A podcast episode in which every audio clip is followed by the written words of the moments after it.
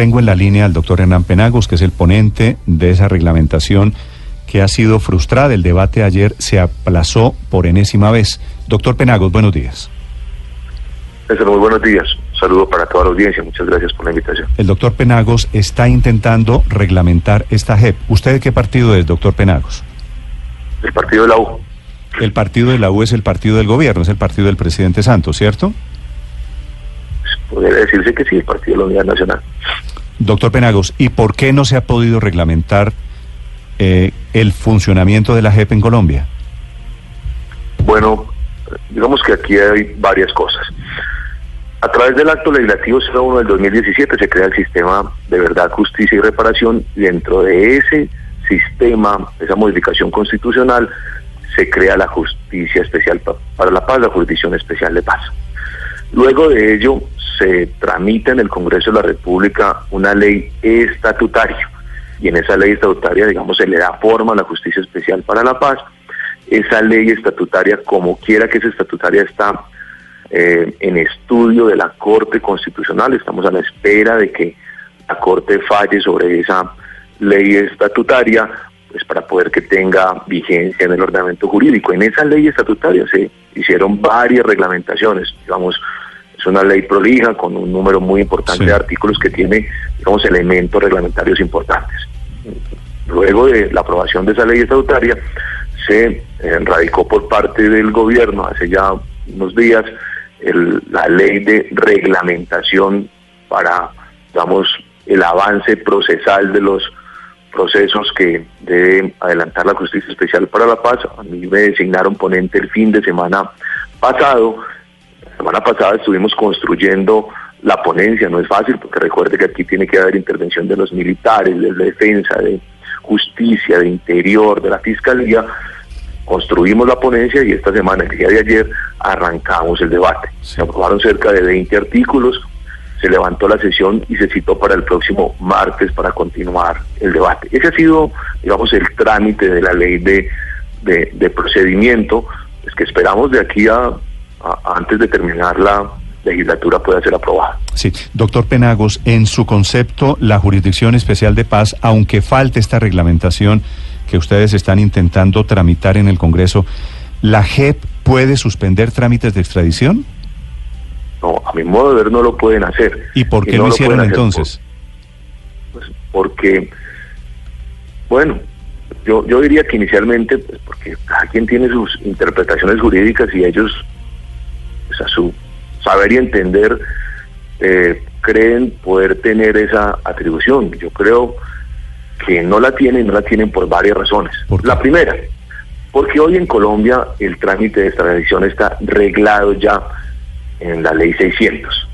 Y ese trámite de extradición, por lo menos hasta ahora el Congreso de la República no lo ha modificado. Y como quiera que no lo ha modificado ni lo ha cambiado, no puede haber otro trámite de extradición diferente al que ordinariamente se ha ocurrido en Colombia en los últimos años. Mm. En segundo lugar, porque el acto legislativo que crea la JEP le da facultades, atribuciones o competencias a esta jurisdicción solo para determinar si la conducta se ocurrió antes o después del primero de diciembre del 2016. Pero en ningún momento entrega facultades para reglamentar o modificar todo el proceso de extradición en Colombia. En tercer lugar, porque las facultades, por lo menos probatorias, que puede adelantar la jurisdicción especial deben ir encausadas en eso, en determinar simplemente la fecha y en ningún momento en abrir todo un debate procesal sobre, procesal sobre responsabilidades. Y por último, porque esa decisión que adopta la JEP no la adopta con fundamento en la ley, sino con fundamento en un protocolo que la misma jurisdicción especial expidió. Es decir, ellos mismos están entregando atribuciones para suspender la extradición. Es como si mañana la Corte Suprema no le animara el procedimiento de extradición que existe en Colombia y expidirán una resolución interna para cambiar la extradición en país. Doctor Penagos, si se extralimitaron los magistrados de la JEP, si no podían hacer lo que hicieron en el caso Santrich, ¿quién investiga a esos magistrados? Pues a los magistrados de la JEP, conforme al acto legislativo, los investiga la comisión de acusaciones, porque tienen el mismo régimen disciplinario y penal de los magistrados de las altas cortes. Senador Penagos, lo, el AJEP en su auto de 15 páginas menciona el artículo 134 del Reglamento General, que según entiendo también estaba en el procedimiento que ustedes están aprobando en el Congreso. ¿En el Congreso tumbaron esa parte de la extradición, la posibilidad de la suspensión y demás? Dos cosas. Es que ese artículo 134 de su Reglamento General fue, digamos, eh, eh, un protocolo que expidió la G. A ver, eh, en el acto legislativo se le dieron funciones a la jurisdicción especial para expedir su reglamento interno.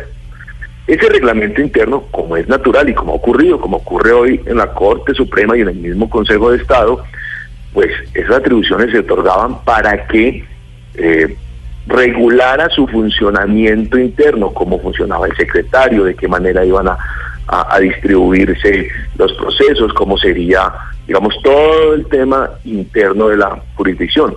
Pero en ningún momento a la justicia se le entregaron facultades para expedir normas procesales. Es que esas normas, por ejemplo, esa decisión de suspender la extradición no es otra cosa que una norma procesal.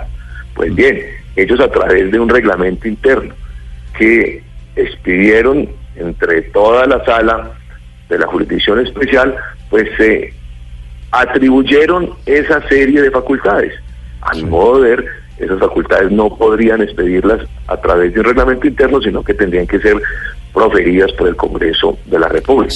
en la ley de procedimiento que hoy está en curso en el Congreso de la República, se va a regular algo en función de la extradición, pero limitada a lo que tienen que hacer, que no es otra cosa que determinar la fecha de ocurrencia de los hechos. Doctor Penagos, una pregunta final. Como estamos en este mundo tan a la colombiana de que no hay reglamento, pero la JEP ya está actuando, eh, el procurador va a hacer algo. El procurador nos anuncia esta mañana que el lunes o martes de la semana entrante anunciará tal vez una solicitud de nulidad.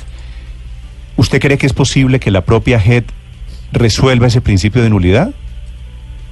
Pues no sé qué tan fácil sea después de tomar una decisión como la que aquí acaba de adoptar. Lo que debo decir es que la que tiene que corregir de alguna manera la decisión que ha venido adoptando, porque decretar una suspensión de un proceso de extradición es casi que tomarse atribuciones respecto de otras ramas del poder público. Se toman atribuciones del Congreso de la República que no las tiene casi que dan órdenes a la Cancillería, a la Fiscalía, a la Corte Suprema, que es la que tiene que decidir el proceso de extradición, y hasta el mismo presidente, que en últimas es quien determina si una persona se extradita o no. Y esas facultades, insisto, no están dadas en la en la Constitución, en la ley para la jurisdicción, y tampoco se le van a entregar en el procedimiento, porque, insisto, a la jurisdicción especial solo le corresponde determinar la fecha de ocurrencia de los hechos, y en ningún momento eh, inmiscuirse en todo el trámite de extradición. Por último, insisto, en Colombia no pueden haber dos trámites de extradición. El trámite de extradición es uno solo. Lo que creo yo es que lo que tiene que hacer la jurisdicción es que dentro del trámite de extradición ordinario que hoy existe en Colombia, uno de los requisitos es que la JEP se pronuncie sobre la fecha de ocurrencia de los hechos y que el trámite debe continuar. Así que, pues, hombre, sería muy útil que la JEP corrigiera respecto de esta decisión, pero pues no lo veo sencillo después de no, adoptar una decisión. No parece, no parece probable. 728, doctor, señor. Eh, déjeme hacerle una pregunta al doctor Penagos antes de que usted lo despida. ¿Ha visto usted a, en el trámite de este proceso, ha visto usted en el Congreso a magistrados de la JEP tratando o metiéndole mano al procedimiento? No, yo no, la verdad, no. La semana pasada construimos la ponencia con el con el, con el Ministerio del Interior y el día de ayer, mm. pero ya oficialmente estuvo un magistrado de la JEP en, el, en la sesión del, de, las comisiones primeras del Congreso de la República, ah, inclusive yo solicité que se le diera la padera, pues en representación de la JEP mm. eh, para el trámite del procedimiento y solicitamos que eh, tomara el uso de la palabra para que nos explicara pues cuál era la posición de la JEP. No habló frente al tema de la extradición, sino frente al frente a toda la ley de procedimiento. Sí, doctor Penagos, la, el trámite que está lento, que está accidentado en el Congreso sobre esta reglamentación, ¿se ha detenido, se ha frustrado por culpa de quién?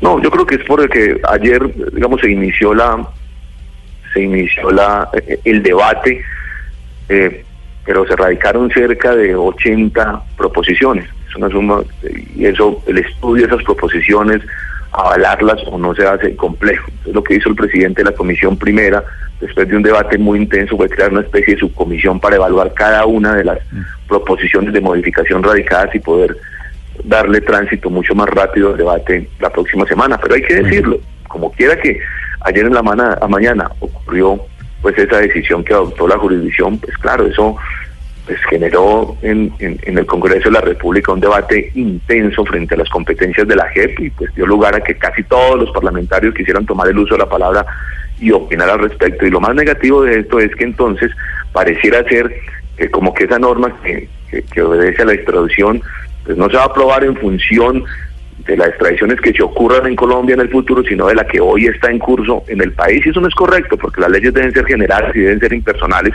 y eso, pues, sin lugar a dudas, ha venido contaminando el debate. Gracias, doctor Penagos, por la explicación muy útil. A ustedes, muchas gracias.